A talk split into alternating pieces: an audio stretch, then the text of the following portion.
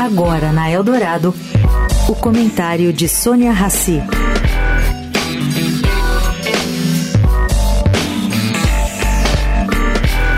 Gente, venho hoje aqui com uma da série surpresa, surpresa tecnológica. O módulo lunar Slim da empresa japonesa JAXA acordou inesperadamente depois de cerca de um mês inativo.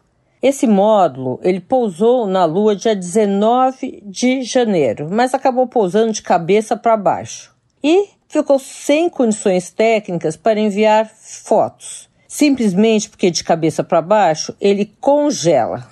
O fato é considerado uma não tem uma explicação tecnológica para isso. Os japoneses não estão conseguindo uma explicação tecnológica. Bom, cabeça de para baixo ou não, com essa missão, o Japão agora integra o grupo de países formado por Estados Unidos, Rússia, China e Índia, entre os que já conseguiram enviar espaçonaves à Lua.